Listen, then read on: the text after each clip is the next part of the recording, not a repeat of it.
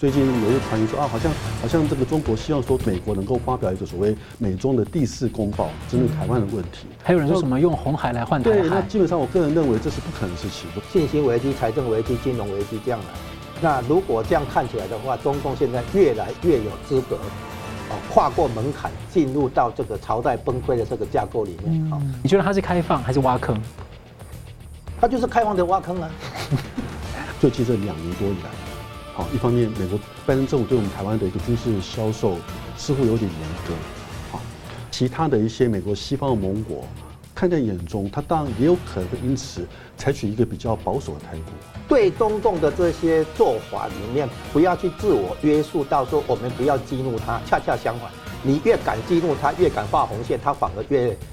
认清局势，不敢轻举妄动。啊，比如像美国、欧洲、澳洲、日本、加拿大这些国家，啊，这些国家对我们台湾才真正重要。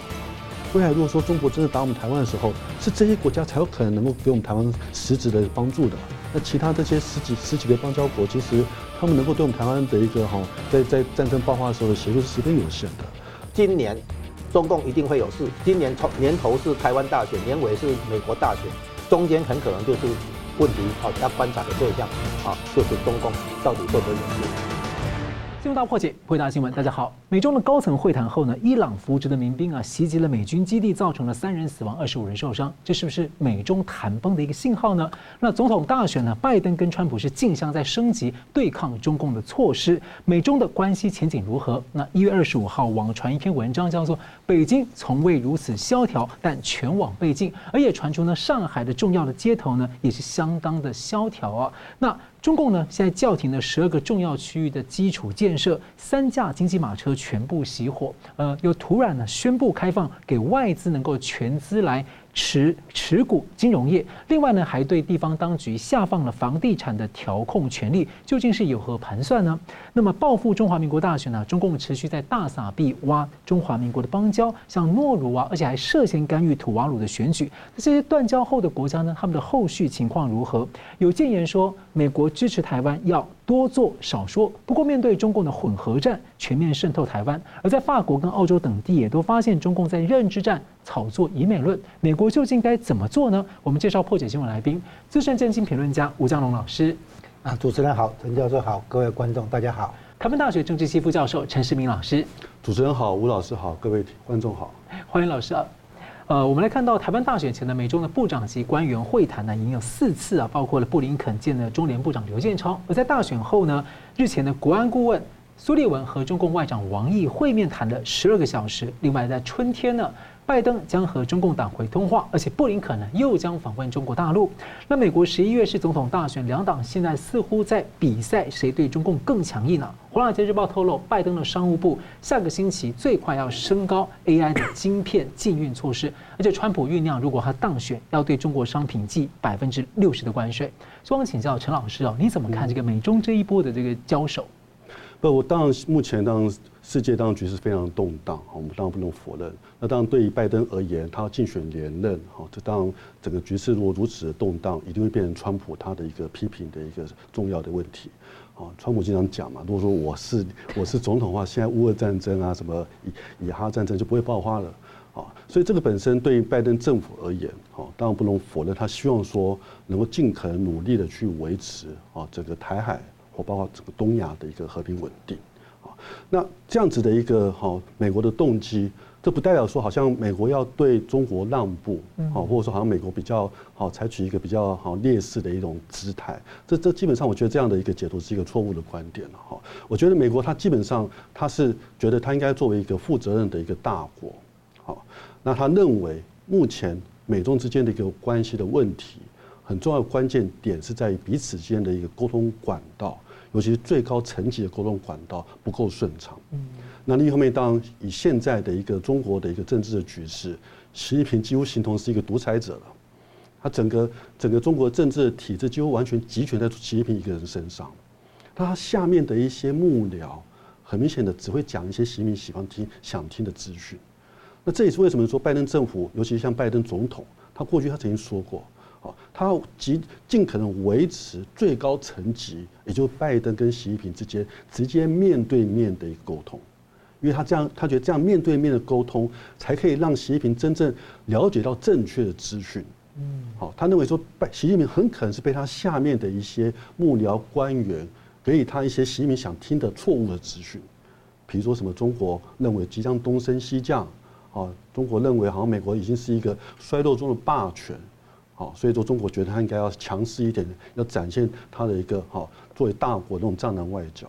那这个很明显都是在一种错误的一个对局势的一个认知的冲动之下，宣传到最后，对中共宣传被自己骗了。对，应该说习近平可能被误导了。嗯，所以拜登觉得应该要直接跟嗯习近平直接的面对面的讲，然后让习近平有一个一手哦，来自于拜登总统最高层的一个一手的资讯，来让习近平不要做错误的判断，而导致可能错误的一个决定作为。啊所以这是为什么说在过去哈，你可以很明显看到，的确拜登上来以后，他很极力去促成好拜登跟这个习近平之间的一个会晤，或者说高层阁员之间的一个会谈。那这本身他的目的，对对拜登政府而言，他的目的，他是希望说能够维持最高层级的一个沟通管道的存在，好，然后彼此可以因为这样的沟通管道的存在，使得未来一旦彼此之间在整个区域上，东海、东亚一些局势，比如说今天台海。哦，这个南海经常彼此在那边军机、军舰非常靠近的一个哦这样的一个状况。如果说一旦有这样的一个意外的一个状况出现，我们马上可以做一个彼此的一个沟通，嗯，那才能够让这样的一个意外事件不会因此而导致变成这个战争的爆发。那老师怎么看这一波的这个对话？哈，看起来有人说，哦，可能是因为红海事情，美国有求于中共。但是红海的事情，这个胡塞组织等等背后有伊朗，伊朗又是中共的小老弟，你怎么看这个关系？我我个人倒不认为说美国有求于中共。哈，好，美国当然会希望中共能够说出一点力，哈，因为的确。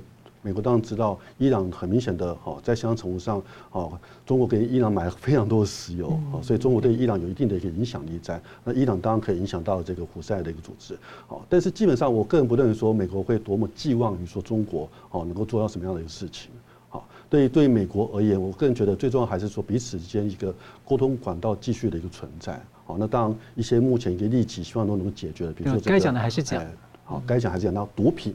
好，芬太分的一个问题，啊，或包括在这个好彼此之间的一个军事沟通管道的一个空畅，好，那这个希望说能够做到。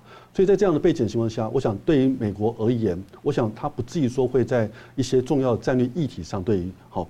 北北京让步，好，好，最近有些传言说啊，好像好像这个中国希望说透过这样子的一个局势，好好很明显的想要说去希望美国能够发表一个所谓美中的第四公报，针对台湾的问题。还有人说什么用红海来换台海？对，那基本上我个人认为这是不可能的事情。我相信美国也不会想要去理你中国。好，对于美国而言，基本上我个人认为目前美中关系的一个基本的一个态势，我个人现在觉得现在是。中国比较有求于美国。嗯，你看目前中国它的整个股市已经跌到，你看香港一一度跌到一万五千点以下，哦，它的整个经济其实是逐渐的一个下滑。那为什么如此下滑？很重要关键原因是因为外资不敢来投资，不想来投资中国。所以现在其实更想要跟美中会谈的可能是中北京方面。对，因为中国它必须要维持美中关系一定程度稳定，让外资才有信心去投资你中国。所以这是基本上，我个人觉得也在这样背景的情况下，啊，我我我相信美国对于台湾议题上，他不至于说会对于这个啊中国来去做一个让步，好，所以在这样背景的情况下，我个人觉得哈中中国哈他一直要求说，好像啊要求美国你必须要说好要支持所谓的和平统一，好，或者说要求美国你不要去武装台湾，好，那基基本上我个人觉得这都涉及到一个美国对于台湾的一个重要性的一个哈战略的利利益的问题，我相信美国不会在这个问题上面让步的。好，所以基本上，我个人认为，对于中国来讲，尤其是现在等于说是美国大选年，基本上我个人的判断啊，我相信中共应该是比较期盼拜登能够连任成功。他觉得拜登本身在一些议题上面，有可能会比较能够跟中共有所这样的一个谈的一个可能性。那共和党向来他在整个台湾议题上面，他是比较从一个战略的角度来思考台湾问题。所以你可以看到过去，好，在整个川普政府和过去的共和党政府向来。好，一般认为他是对于这个台湾议题上面，他是采取一个比较强势的态度。好，他基本上是不愿意说去在这个台湾问题上做怎么样的一个让步。但是拜登政府可能比较不太一样。好，拜登政府他比较是从一个一个对于台湾跟我们美国是共享民主自由价值这样的一个角度，而觉得我美国作为自由世界的领头羊，我当然必须要去支持台湾。好，不是要阻止台湾不要被中共这样的一个威权主义国家用武力的并吞。但这个本身它比较是从事一个哦，从一个比较民主自由的一个角度，这跟共和党的一个政治精英，他是从一个比较整个战略的观点来去思考台湾对于美国的战略价值，他那个他的角度是不太一样的。所以现在看到很多国家都在讨论，就是呃国际秩序的问题，认为说如果台湾失去的话，可能国际秩序可能就会。更快的崩解掉。那当然，因为今天台湾一旦就这样被中国给武力并吞下去的话，一方面美国它作为自由世界的这样的一个领头羊的一个地位，可能就因此而而而瓦解掉。那另一方面，在整个东亚地区，这些美国东亚盟邦可能也对于美国它的安全程度的可信度可以高度的质疑。那美国它作为一个世界的霸主，作为东亚的一个领头羊领领领袖，可能也不再存在了。所以老看讲，不管是俄乌战争等等的，反正美国就是我做我该做的事情。但我也希望你中共尽到你所谓的大大国责任。你不做，那我们就后面看着办。但是我就是继续做，我跟你沟通，我也没有很大的寄望。但至少我希望你中国不要在东亚再搞乱。嗯，哦，也不要说，因为现在乌俄已经有战争的，哦，一中东也有战争，哦，那不要说好像。东亚又来了战争，那当然对拜登的一个连任有可能会产产生一个不好影响。是，好的，感谢。我们现在看到另外一个消息啊，这个中共呢金融监管总局突然宣布，允许外国资本百分百的持有银行啊、金融机构、保险机构的股权，而且完全去掉呢过往外资在中国大陆从事金融业的相关限制。外资银行跟国内的中国银行是有相同的待遇。那过去呢，中共这方面呢，这样这样这么大幅度政策让步呢，是非常在过去是难以想象，而且呢，沟通很久，中共也不干。这现在突然呢，就改变了。不过呢，中共不久前才在讲党管金融啊，国安部介入金融啊啊，畅想经济光明论啊。中共央行呢，被共党是呃更深的介入所谓的中共国的特色金融。所以我想请到吴老师啊，你怎么解读呃中共这个时候这样一个大动作？首先观察中共。在经济领域的话，哈，即便在经济领域，嗯，也要首先看一个问题，就是他讲的话有没有可信度。啊？英文叫做 credibility，是。啊。那中，你如果要让人家相信你，啊，你讲话是认真的，会做到，说到做到，那么你的反间谍法啊，外国人在前一阵子哈，就是因为担心反间谍法，人身安全嘛，高管被请去喝约谈啊，喝咖啡，所以很多那个外商的高管就走了嘛，嗯。那你现在要人家回来，而且人家百分百投资，先先不管那么多。是，你说你对原来你失去可信度的问题，你有没有恢复嘛？有没有修补嘛？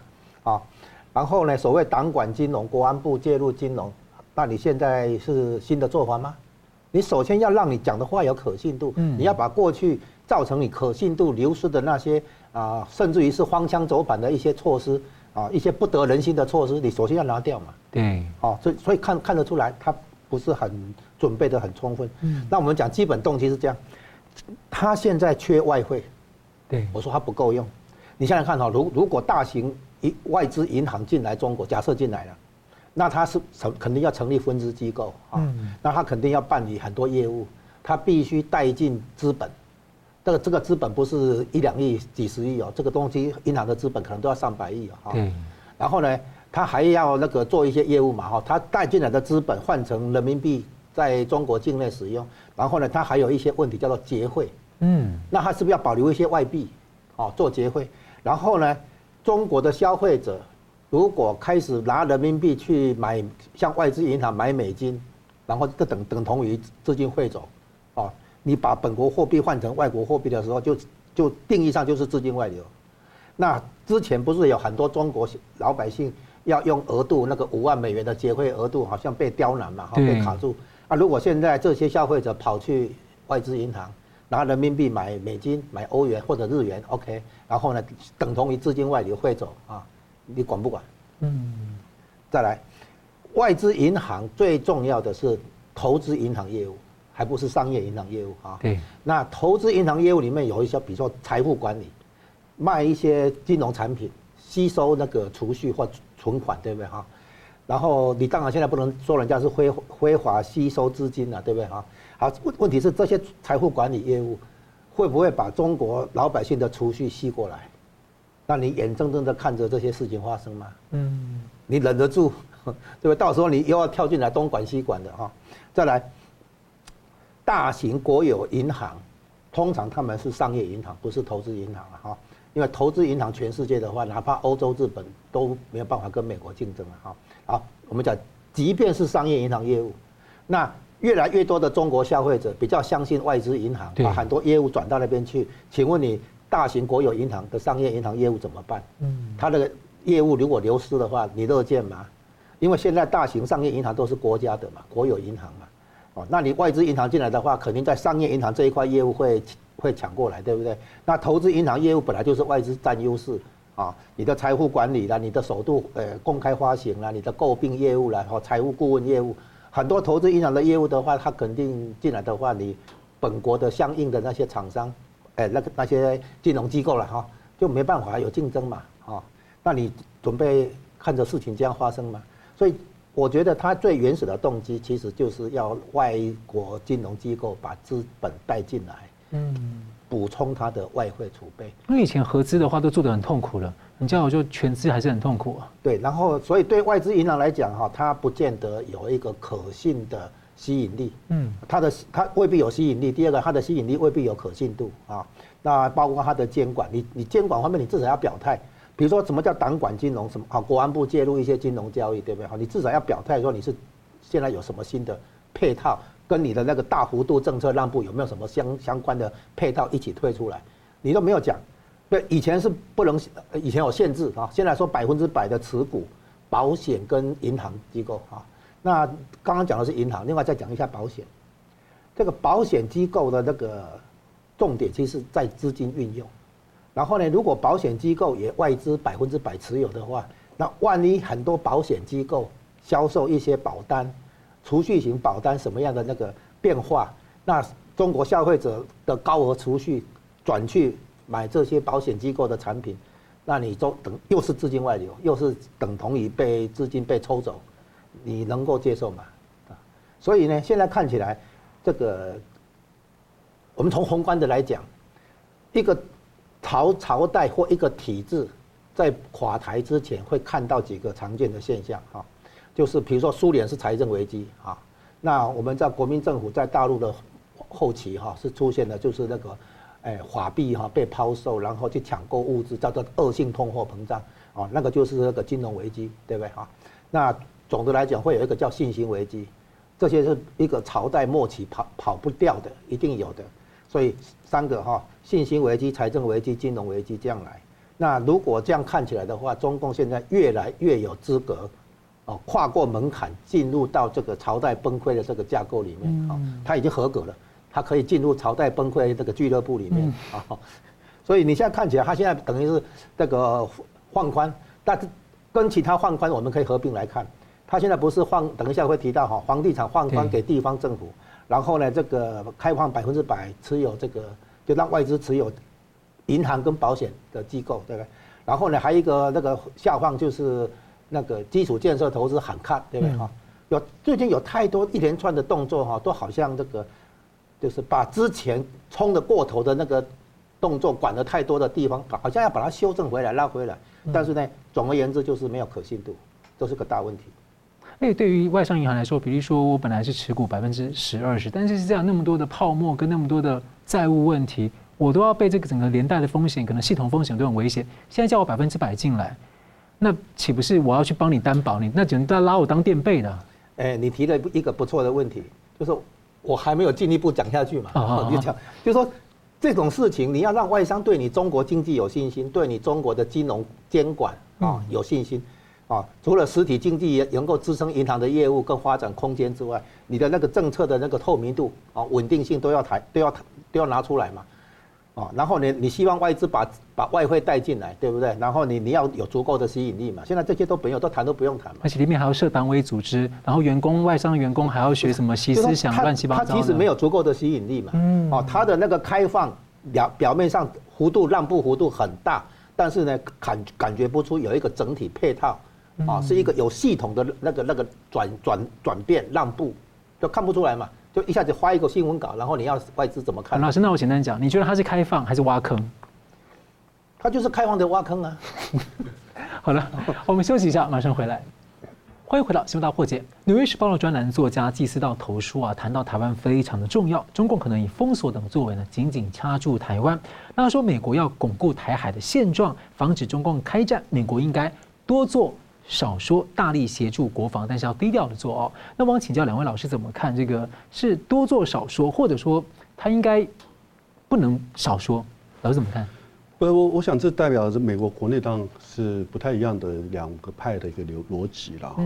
好，当然我们不能否认这个美国整个哈国内不管民主共和两党哈，等于说帮助台湾保护台湾，当然都是一个两党的共识。对。但那个方式，对，好方式的途径可能有一些争议。嗯。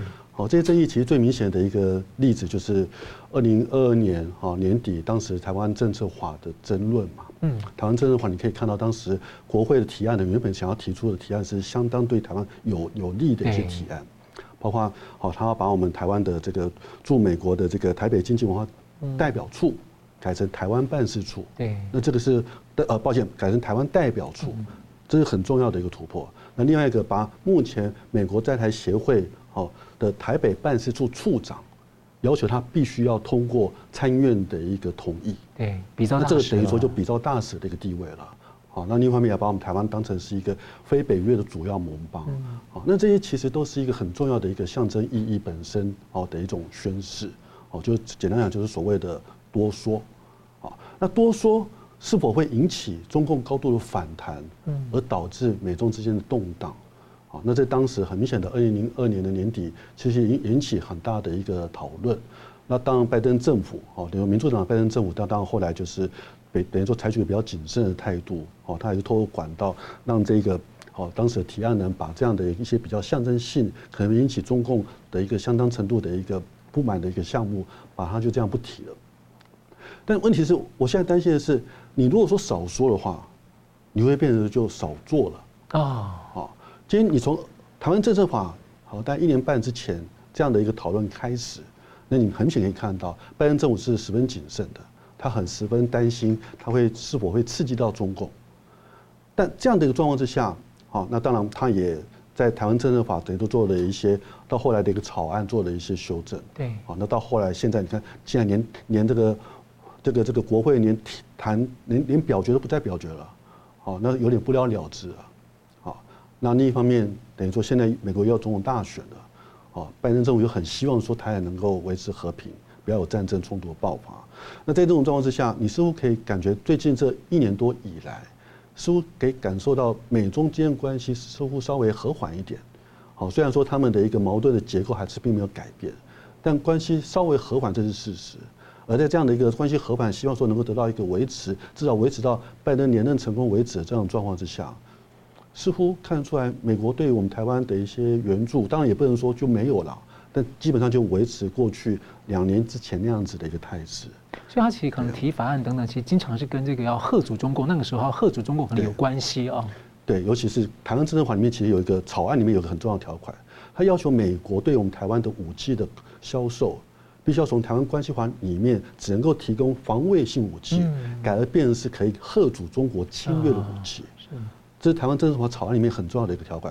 那后来也是在美国政府、拜登政府的运作之下，就让它变成就有点不了了之了。嗯，好，那你也可以我们可以看到，最近这两年多以来，好，一方面美国拜登政府对我们台湾的一个军事销售似乎有点严格。好，那当然拜登政府的说法是说，因为这个目前乌克兰战争或者说这个以色列跟哈马斯的战争导致这个军火可能有所不足。哦，这当然也不不容否认，这也是事实。好，但你至少你可以看到，你看。在川普他二零二零年十月的时候，他曾经通过一些对我们台湾非常重要、具有很重要意义的一些比较具有攻击性、只带有吓阻意味的武器。但是当拜登政府上任以后，其实这些武器到目前都还没有运送给我们台湾。嗯，那这个就是我会担心的嘛。你今天你在强调说你要说去呃要去少说多做哦，当少说的主要关键原因是希望说能够在不要刺激中共的的一个状况之下。然后多做一些好，他们觉得可能比较实质的进展的东西，好，比如说今天经常去提出啊，我们一定要好这个帮助台湾来防卫，好，那另一方面可能在私底下帮助台湾进行这样的一个军队的训练，好，或者说在这样的一个美中美台之间的一个好，我们的一个经济的一个贸易好，能够有所进展，好，那那这些本身当然也不能否认，的确是有它的一个进展的程度。但我个人觉得了哈，这个名正才能言顺。嗯，你今天如果说名不正的话，那很明显的对中国而言，它很简单的一句话嘛。哦，就像王毅上礼拜跟那个苏利文会面，他就讲一句话，他说台湾是中国的内政问题，要求美国你不可以干涉中国的内政。你今天如果说在对于一些哈该多说的一些项目，你不愿意说去做一个清楚的一个宣示。那你可能就掉落在中国所设定的一个对台湾问题的框架。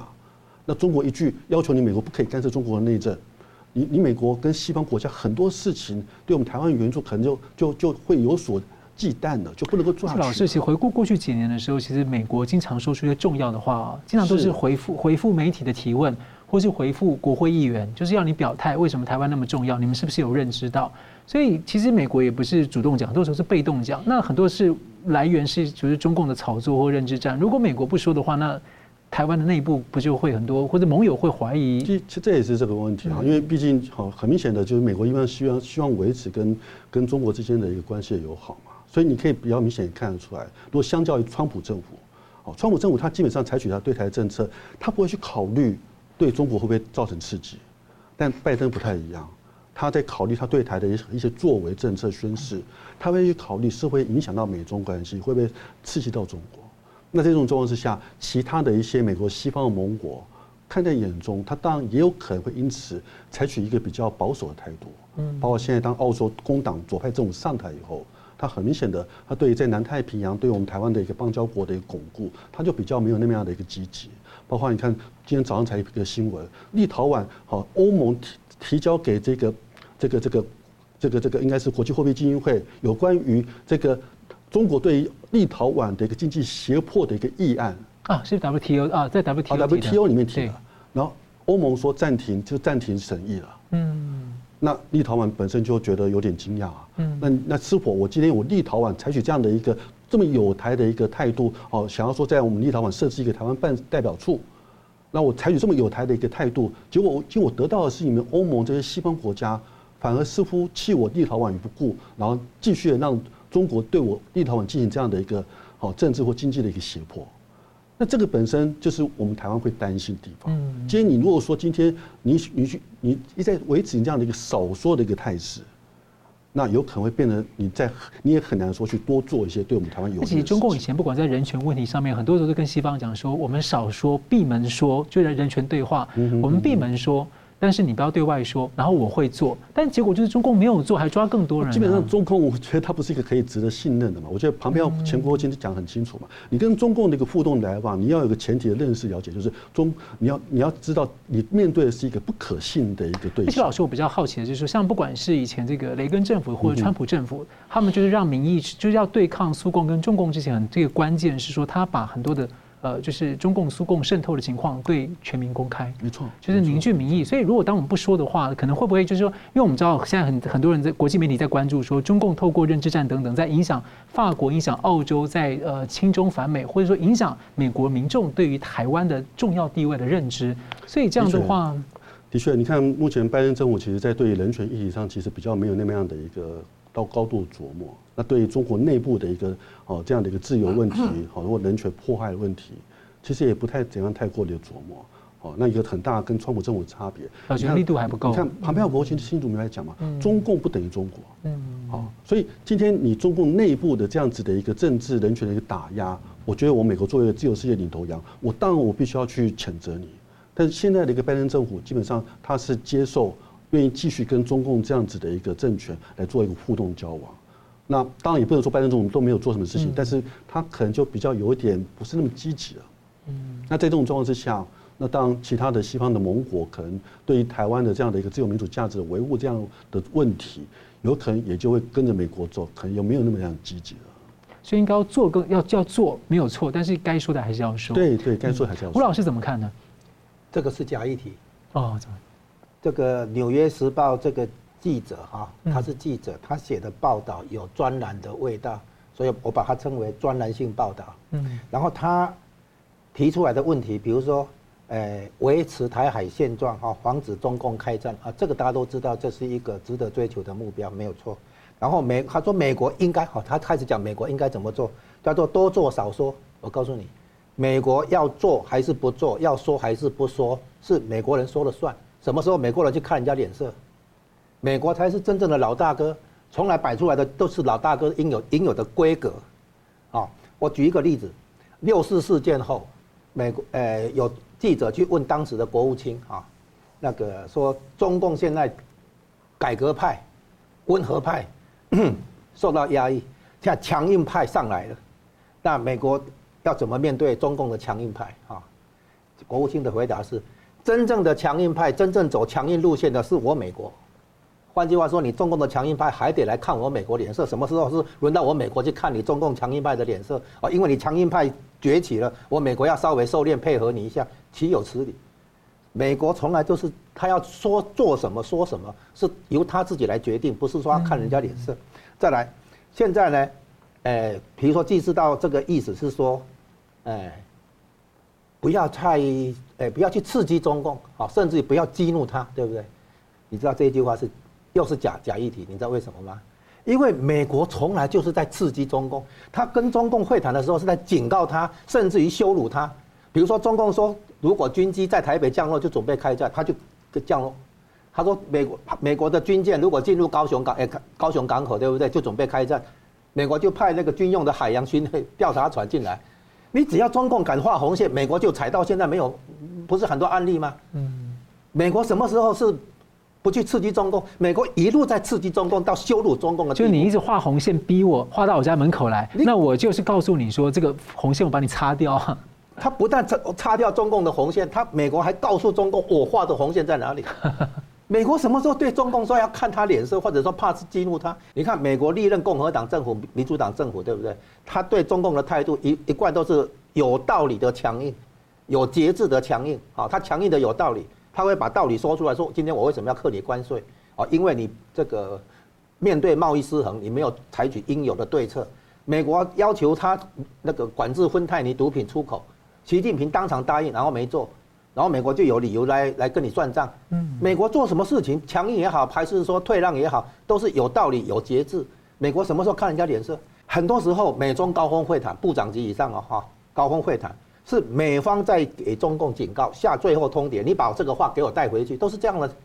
甚至于，拜登跟习近平的高峰会议里面，有一些镜头被揭露出来，发现拜登是在对习近平训话。什么时候他怕中共要少刺激他？没有这种事情。不过他有提到说，他可能觉得说，有时候美国的军机在这个地方啊做一些事情的时候，哎，也要避免产生风险。不过因为其实美国军机常出现的时候，是中共很过分的时候，他们来画一下。中线，所以你要了解哈，美国要做什么不做什么，要说什么不说什么，是美国自己说了算，不是看人家脸色的。中共在美国眼中是小老弟一个，美国对中共都是在给警告，甚至于给最后通牒画红线的。然后呢，中共敢不敢挑战美国的红线？其实不敢。美国整天都来挑战中共的红线，这我们都看得到。哎，老师，那我们谈一下，在这个在这个就是经济啊、经贸啊，或是这个金融面啊。台美国怎么帮助这个台湾更跟其他的盟友国家的合作？所那个美国大力协助台湾哈，这个部分呢，就像你提到的，可能是比较属于传统的军事观点哈。然后另外还有所谓认知战哈、心理战、情报战这些，美国也应该要开始注意，对不对哈？该说的还是要说，这个都没错。那在经济跟金融方面，对美国来讲，这是对中共釜底抽薪的。啊，让中共没有这个一大堆的外汇在国际上大傻逼，对美国叫板，对不对？所以经济金融是本来就在进行的。你看关税扣下去啊，那个技技术管制，一些半导体晶片就不卖你中国的企业哈，那个都很明显的那个差别待遇。美国没没有退让啊？美国什么时候看中共脸色？他看中国脸色的话，就不用这个课关税了嘛？还课什么关税？就不用管制这个科技产品的出口了嘛？为什么这样针锋相对？而且把中共从以前叫做战略竞争者，之前呢哈，川普时期叫战略竞争者，现在叫做威胁者，国家利益、国家安全的威胁者。所以他们两个有邦交，可是一直在敌对。然后美国跟台湾没有邦交，可是一直是哥俩好。所以你要知道，实质外交跟名义上的外交，现在越来越差距，有时候真的还蛮大的。对，过去两届美国政府是真的是动作，所以你要你要知道哈，就是说。对中共的这些做法里面，不要去自我约束到说我们不要激怒他。恰恰相反，你越敢激怒他，越敢画红线，他反而越认清局势，不敢轻举妄动啊。包括认知战一样，都要那个勇于顶回去啊，不要在压力之下去退让。在压力之下退让的话，问题会更糟，因为你发错信号嘛，鼓励对方继续对你加压力嘛，因为对你加压力有效嘛，所以一定要打，一定要反过来，就是让对方明白，那个乖乖的谈协议，乖乖的遵守承诺，乖乖的遵守规则，其实反而好。你要让对方觉得说，不要闯红灯啊，你遵守这个交通号志，其实对大家都好，对你好，对大家都好。你不这样做的话，他觉得哦，他闯红灯对他有利，他就闯红灯了。啊，所以我们要做，像美国在做的事情，其实就是要中共两件事：遵守规则，遵守协议，就这两件事嘛。你可以看出来，各种外交、军事、经济都一样嘛。哦，像以两岸关系来讲，美国要中共遵守当初跟美国发展关系时候所做的承诺，就是以和平手段处理两岸的政治分歧。啊，你如果用军事手段的话，美国翻脸嘛，就这么简单。所以呢，不要以为美国不敢刺激中共，不敢激怒中共，其实习近平被羞辱的很很惨的。好了，我们休息一下，马上回来。欢迎回来，新闻大破解。中华民国台湾的大选之后呢，中共挖走了邦交国诺罗啊，传出中共又企图挖另一个友邦土瓦鲁，而且在干预疑似干预选举，还花四百五十美元啊，要收买当地的媒体来发稿带风向。那最近我们看到洪都拉斯啊，他这个被中共挖邦交之后呢，很多中共的承诺都没有做，所以我想请教老师你怎么看？就是说，呃，中共挖台湾邦交这些邦交国他们的后续情况，为什么还会还是有人会相信中共的说法，然后去换邦交？呃，对于中共而言，他当然很明显的，现在挖邦交国当然就是一个政治的动作嘛。因为我们台湾才刚刚选举完，然后选出他所最不愿意看到的赖清德，哦，那整个台湾选举的这个过程，我相信 全世界都看在关注嘛。你看，一百多个国家发贺电，哦，一百多个国家的政治人物发贺电给我们台湾，四百多家的媒体来我们台湾采访，好，整个整个这样子的过程，看在全世界眼中，就觉得台湾就是一个独立的国家嘛。嗯，那这就是中国担心的地方，所以这是为什么说今天哦选举完后两天，中国就把我们诺鲁给挖过去，好，然后现在有很明显的图图瓦鲁，又很明显有很多的一个动作，啊，那对于这些国家而言，我想他们本身当然都是一些呃，可能就少数几万人口的一些比较小的国家了哈。那其实对于对于这些国家而言，当然他们本身经济也比较困顿，哈，那十分明显的，中国简单讲，它就用金元外交，它用一些经济的利诱。哦，来去说服你们这些国家，哦，来去改变你们对台台湾的一个承认。哦，那另一方面，当然，或许哦，一般很相信呐，他应该也有针对一些他们这些国家的政治的人物去进行这样的一个政治的贿赂。哦，然后用你私下管道来希望说他们能够改变他们对台的一个政策。哦，所以基本上，即使哦，我相信过去很多的这些哦，过去这五六年很多的一些邦交国的例子历历在目。不管说是去年的洪都拉斯，啊，或者说三年前的的尼加拉瓜，都很明显可以看得到。因为经常都是其实民意其实对台湾很友好，但是就政治人物。对，你看洪都拉斯去年好很明显的也是给中国也是给给他什么很多的承诺，要帮他盖水坝什么什么的，到现在都还没有真正做嘛。然后现在你看洪都拉斯的白虾，它卖到中国去涨了五成的价格，啊，被要求折半价。对，那这个本身很明显的，我相信这个本身对于洪都拉斯而言，它不一定是个有利的嘛。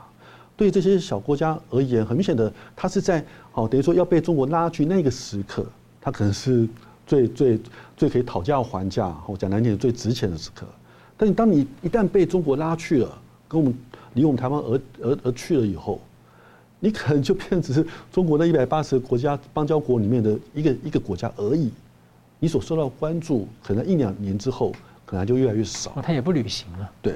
所以这个是为什么说今天啊，我个人觉得对于这些国家而言，当然我我觉得我们台湾当然就平常心看待了哈。你愿意维持跟我们台湾邦交国，我们当然也非常乐意跟你维持一个经济彼此互利的一个状态啊。但你如果真的要背信忘义啊，然后要真的哦要为了为了说中国的一些小小的一些利诱，然后就要离我们台湾而去，那我们也这样这样尊重你们嘛。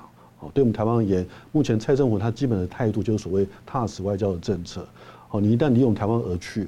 我们也不会说再花钱想要把你给拉回来，啊，那另一方面，其实我相信，以我们台湾目前的一个经济的实力，我们真的要去挖几个邦交国过来，其实也不难。但这样的过程，简单讲就是要花钱。那对于蔡政府的一个踏实外交而言，他可能也觉得花这个钱，他也不觉得有这个需要。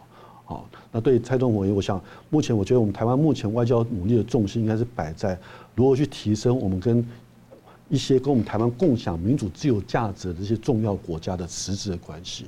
啊，比如像美国、欧洲、澳洲、日本、加拿大这些国家，啊，这些国家对我们台湾才是真正重要的嘛。未来如果说中国真的打我们台湾的时候，是这些国家才有可能能够给我们台湾实质的帮助的，来帮我们进行防卫的。啊，那其他这些十几十几个邦交国，其实他们能够对我们台湾的一个哈，在在战争爆发的时候的协助是十分有限的。所以对我们台湾而言，我们真正外交应该努力的重心是是应该在这些和我们共享民主价自由价值的这些西方国家的一个实质关系的提升。对。那我想请教，请问就是说，这个像呃，二零一六年以来，中国就开始挖邦交，其实美国美国国会当时要立法帮助啊，还有一些。呃，欧盟等一些主要国家其实也比较以前都不太讲话了，现在后来都公开发声，私下甚至私下帮忙哦。那你怎么看？像呃，目前面对这一波的压力，这些美国盟友国家可能会用什么样的方式看？呃，他会怎么看待这件事？再说，他们有可能用什么样的方式来呃帮助台湾，或者借此做一些其他的？等于说，中共你这么做，我就借着你这么做，我做一些，也许是反制也好，也许是借此我就推高台湾在其他方面的一些，再往前推一些。不，我我想西方国家，尤其美国跟欧盟哈，他们其实主要的一个努力，当然主要是在国会层面啊。你可以看美国、欧盟的国会，他们其实都发表相当多的一个对台湾十分友好的，好，尤其在我们这个国际的一个参与的面向上面。啊，比如说支持通过议案，支持我们要参加世界卫生组织啊，支持我们要参加整个联合国的一些有意义的一个参与等等。好，那当然这个时候还只是不要局限于这个呃国会的一个面向嘛。好，那政府面向哈可能就比较谨慎一点啊，因为毕竟政府本身他们还是比较比较担心会不会跟伤害到跟中国之间的关系。啊，但是基本上我我相信对这些国家而言，他当然希望说我们台湾好能够提升我们在整个国际的一个能见度。因为只有说我们台湾跟整个民主自由世界的连结更加的密切，那当今天中共一旦要打我们台湾，给我们军事威胁压力的时候，整个自由世界给我们台湾的一个协助才有可能更加的多、更加的深。好，所以这也是为什么说今天包括你看这次诺鲁的建交是很明显的，他利中共利用这次诺鲁建交就故意说去啊要诺鲁说啊我们我们诺鲁是援引像。联合国二七五八号决议文啊，然后我们觉得就是依照联合国这个决议文，就是台湾是中国一部分。它这个根本就是一个国际谎言的大外宣，因为二七五八号的联合国决议文完全一个字都没有提到台湾，嗯，它完全没有解决，没有谈到台湾的主权地位的问题。但是很明显的，中共就利用它的经济利诱，然后把这个落入这个新的邦交国，要他去讲一些中国好想要去做大外宣讲的一些言论。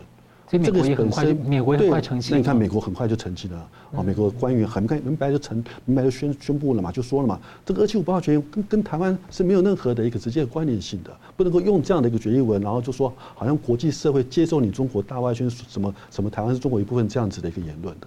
而中共国务院近期呢，只是地方当局跟银行啊，针对十二个债务情况比较严重的地区啊，暂停或者是停止一些呢这个资助的基础建设方案。这个大基建呢，引擎也要这个大熄火了。另外一方面呢，中共的住建部呢，放松了对城市的房市调控自主权，要下放给地方当局。看起来这两个松绑，你怎么解读呢，老师？第一个。提到的对基础建设投资，大概二十七个省级单位里面，先挑出十二个啊，叫它全部暂停。这是对地方来讲是紧，中央对地方的紧。嗯，接下来呢，房地产调控这个操作下放到地方政府啊，这个是对地方来讲是松。那个一个紧一个松，你说它到底什么意思？矛盾哈，态度上矛盾。那这样子。基础建设投资是省级政府向中央要预算嘛，啊，然后中央批准了以后就拨钱嘛，哈。据说这些钱不是真的拿来搞基础建设投资，你说那是诈骗吗？哎，不完全是，不是不完全是诈骗，而是说什么？他用基础建设投资的名义申请到预算以后，拿这个预算去付公务员薪水哦？他不是鸡圈公务员薪水吗？六个月一年的很多嘛，哈。他没有钱花公务员薪水，所以他提出各种建设方案、项目等等要开发什么的，向国家要预算，挖东墙补西墙啊。对，然后拿了钱以后去付公务员薪水。嗯，现在国务院发现了说你骗我，对不对？你搞我，所以很卡是这样来的。据说是这样来的哈。好，那这个意思就是说，哎，他表面上的理由是说要控管债务风险，因为所有基础建设投资几乎都是举债，好，他这个是典型的债务经济模式。债务经济模式就是借钱搞发展，对不对？好，或者搞各种投资，它有一个铁律，就是投资的报酬率一定要比你借款的那个利率还要高，这才值得做。对，好，我借钱搞搞项目、搞投资，那应应要产生经济效益，取得投资报酬。这个投资报酬要比我的资金成本，就资金效益要比资金成本高，不然就变成债务陷阱了。啊，对，才值得做。那问题就是那些基础建设投资通常营运量都不足，经济效益根本不够。所以没有办法创造营收来还债，所以就变成债务经济的陷阱，债务陷阱啊！你刚才提到的，国务院就是考虑到这一点，叫做控管债务风险，才把它喊停。表至少表面上它的逻辑是这样子来的，就是针对债务风险。啊，其实其实这个根本没有搞基础建设投资，哪来个投资报酬？哪来个经济效益？对不对？你如果要创造效益，比如说你盖个高速公路，起码还有收费，对不对哈？你可以看看你的收费够不够还你的那个利息债务，对不对？那不是嘛？他根本没有在搞，他只是拿这个钱去付，赶快把他积欠的公务员薪水花花掉。所以国务院看到这样的话，那你就是纯粹累积债务嘛，你就是纯粹准备欠钱嘛。所以他说控管债务风险啊，还是明明明他这样。再来讲到房地产的调控。下放给地方政府，比如说那个市市级政府，哈市市的那个市政府了啊，来来做决定。那么这个是典型的叫什么？就是改革开放初期我们听过的叫做放权让利，对吧？这个就是权力下放。嗯，权力下放到最后啊，比如说我举个例子，房地产交易有那个价格不能跌或者不能涨，有个限制价格的措施，对不对？对。你现在整个放下放了，哎，地方政府就可以开始那个把房地产降价来清库存。啊，掉现金，对不对？那为什么当初限价？因为他怕人家拿来跟日本的那个房地产泡沫破掉来比，说房地产价格跌到什么时候叫做泡沫破掉？然后中共会说我没有泡沫破掉，你看我价格还撑在那边。他当初是为了这个理由，啊，要不要让别人把它说成哈中国房地产泡沫破掉？所以限制价格，在这个区间不能涨也不能跌，那当然就没有办法成交嘛。没有办法成交的话，很多中小型的房地产开发公司就破产嘛，裁员嘛。那大型公司的话也生意做不下去，不好做嘛，所以整个就等于是冻，整个行业冻结的一样嘛。那现在这所以这这种单方面的管制叫做一厢情愿嘛，它它不符合市场规律嘛，哈。那现在呢，这个放权让利，对权力下放地方，上一次就是发生在文化大革命后期，中国经济哈几乎崩溃，对不对？那个时候邓小平的改革开放哈，他并不是所谓的改革开放的总设计师，因为这个改革开放不是邓小平设计出来的。而是什么？而是那个，比如说安徽地方搞个体户啊，搞什么自己摸出来的，老百姓活不下去。哎，然后那个邓小平说好，网开一面，叫做放权让利，哈，开始对地方放权让利。现在又来放权让利，只有一个因素嘛，就是撑撑不下去，就中央发现他撑不下去了，财政缺口太大了，哦，很多公务员薪水花不花不下去，中央最。和最关心的就是军队、武警、公安这个维稳部队的开销要能够那个应付得下去，应付不下去的话就麻烦了。好，可能最近还包括那个大白部队、防疫的那个大白部队，所以他现在放权让利是因为他财政危机嘛，哈，没有钱嘛。所以一方面他没有钱去支支付你搞基础建设那些，然后他还把这个房地产调控下放，现在下放以后怎么样？你知道？马上那个限购等于名存实亡啊！很多时候这个比如说父母要把房地产。赠与孩子哈，还是说我要买第二套、第三套，就是很原来有很多限制，啊，现在这些限制拿掉，然后中央不吭声。以前的话稍微改一下的话，中央就跳出来说不可以，好不可以。他表面上放权让利，但是还在监管。这一次的话，广州一听到改变以后，马上改以后，听说中央也没没有什么反应了哈，等于是说这个让他们去走自己的路，这样会产生一个现象，就是哈。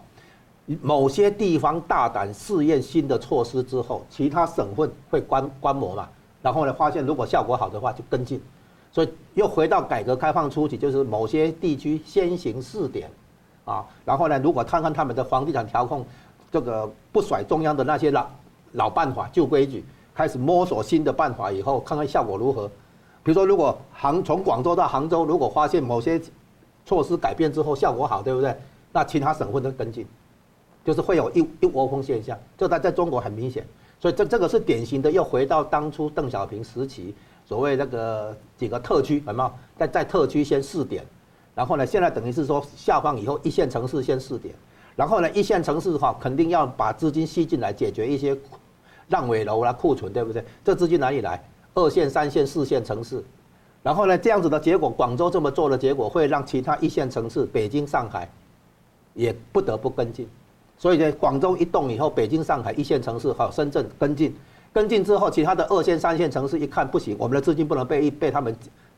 这个抽走，对不对？所以他们也也要推出自己版本的那个那个大胆开放的措施，就是违背过去的规矩啊，就是对过去的政策跟规矩造反，开始玩新的办法。要中央现在说不管，对不对？好，所以到最后的结果就是，财政也要下放，最后呢，军事也会下放，将来会走上清朝末期的地方割据。现在的权力下放哈，当时改革开放初期有一个描述，有一个形容词。叫做弱中央强地方，叫做诸侯经济崛起啊。老戴，你觉得中共中央可能会这样放吗？他现在这个东西是一步一步来嘛。其实从这里这个这种开放，他开放一半也也也是开放。为什么开放这么彻底？他真的撑不住。他你只能把它想成是文化大革命后期、改革开放初期的时候，那个时候的权力下放啊。所谓改革开放，不是不是那个我的大陆以前大陆朋友讲哈，改革就是第二次革命。第二次革命就是革第一次革命的命，啊，这种我们可能听不太懂，他们听了就懂了啊。那就是现在很可能就是把原来的规矩、原来的那个限制拿掉，然后让你们自己去摸索。所以下放给地方的结果，地方会开始出现所谓诸侯经济，地方会崛起，因为很多问题中央管不住，所以让地方自己想办法。清朝末期对付太平天国的是湘军啊、淮军这些嘛，是地方武力嘛。当然，那些基本面跟地方债的问题，他那个都扛在那里，那要怎么处理？原本实在没没招的话，就印钞票，那就是所有很多恶性通货膨胀都会看到的现象。所以我们现在看到苏联解体是财政那个崩溃，然后呢，国民政府在大陆的时候后后期的时候那个，诶，超级通货膨胀哈，法币那个被被抛售，对不对哈？那个是。金融危机，然后在总的会有一个信心危机，所以朝代末垮台没落的时候，三大现象哦，财政危机、金融危机、信心危机，现在我们大概都看得到。所以老建说这个多重器官衰竭，现在就想要看哪一个先要救哪一个器官，看哪个器官可以多撑一点，但是不知道到时候会从哪里爆开来。不，主要是他不是医生，嗯，他不懂得怎么治疗，然后面对这个多重危机同时爆发，他真的没招。现在唯一的一招就是跑，所以。下放给地方，然后呢，叫外商银行进来，对不对？所有这些东西都表示他中央撑不住，就这么一点。但是中共的历史，他经常说了之后，可能常常一百八十度改来改去。那没有可信度是本来就存在的问题嘛，所以他这些变成美好的愿望嘛，就是愿望比现实更浪漫嘛，那 就只能只能这么说他嘛，对不对？好，节目最后我们请两位跟一分钟啊总结今天的讨论，吴老师。哎，今年看起来中国经济还真的继续下行，而且下行的越来越严重。那财政缺口的话，从中央到地方都有，所以你会看出来，现在中共会推出各种让你觉得有点奇怪的，嗯，的一些一些措施，然后其实都是在放，下放权力、下放政策啊，都在放。然后呢，因就是反映它撑不住，财政缺口太大，金融缺口太大。一个面是放权，另外一个面可能是甩锅。啊，对对，就是说你可以看出来，你从这些小各种动作，你综合起来看。那就是中共现在已经撑有点撑不住的感觉了，所以结论就是今年中共一定会有事，习近平几乎一定会有事。今年从年头是台湾大选，年尾是美国大选，中间很可能就是问题哈，要观察的对象啊，就是中共到底会不会有事。尤其是最近听说习近平有那个胰腺癌，那胰腺癌的话可能撑六七个月而已，哦，所以到底到最后他是不是得到治疗啊，还是中国内部有什么情况，都是我们。观察的对象，嗯，他瘦很多。陈老师，我我想的确有中国经济的一个下行，哈，的确，我想使它过去中国崛起，哈，赶上美国的那个步伐，其实在做过去这一年很明显看出来是倒退的，好，你看它二零二三年第三季，它在占美国 GDP 只占百分之六十七，啊，二零二一年是达百分之七十四的，但去年第三季只到百分之六十七，这是倒退到二零一七年的水平。那除此之外，它的军军军队的实力，因为美国的一个高阶晶片的一个禁止输入，我相信换缓了他的高科技军事力量的一个成长，再加上自己本身军事力军队内部的一个贪腐问题，所以基本上，我个人觉得，哦，美国现在应该好好善用它目前的一个实力的地位，好好去塑造一个有利于整个台海和平稳定的一个架构，好，而不是说今天继续的，好像事事都要担心，然后要讲说啊，要要要少说，哦，少说到到最后变成不做了，就是美中台应该要有一个新常态，由美方来主导。对对对，就美国应该要更加的去积极的。去好帮助我们这样的一个自由民主的世界，对我们台湾本身好的一个援助，然后在整个台海地区利用目前美国优势的一个实力和地位，塑造一个有利于和平稳定、中共不肯做去破坏的一个架构。嗯，感谢，非常感谢两位来宾的分析，感谢观众朋友的参与。新闻大破解，每周一、三、五再见。好，谢谢。新闻大破解的观众们，大家好！非常感谢大家对我们的支持和帮助。那我们在 YouTube 上呢，成立了一个新的子频道，叫“新闻大破解随选”。我们把呢相关的这个啊、就是精彩片段都汇集在一起，来方便大家分享给朋友们。那么也希望大家能到此频道来按赞。订阅以及分享给更多的朋友。而另外呢，我们在一个新平台叫做“干净世界”有新闻大破解的频道。我这里要特别跟大家推荐“干净世界”，真的是非常好用，有许多还很重视隐私，而且呢没有暴力、色情等等，很适合合家观看。所以也鼓励大家到“干净世界”来订阅新闻大破解的频道，并且呢还有相关的 App，也可以跟你的朋友分享。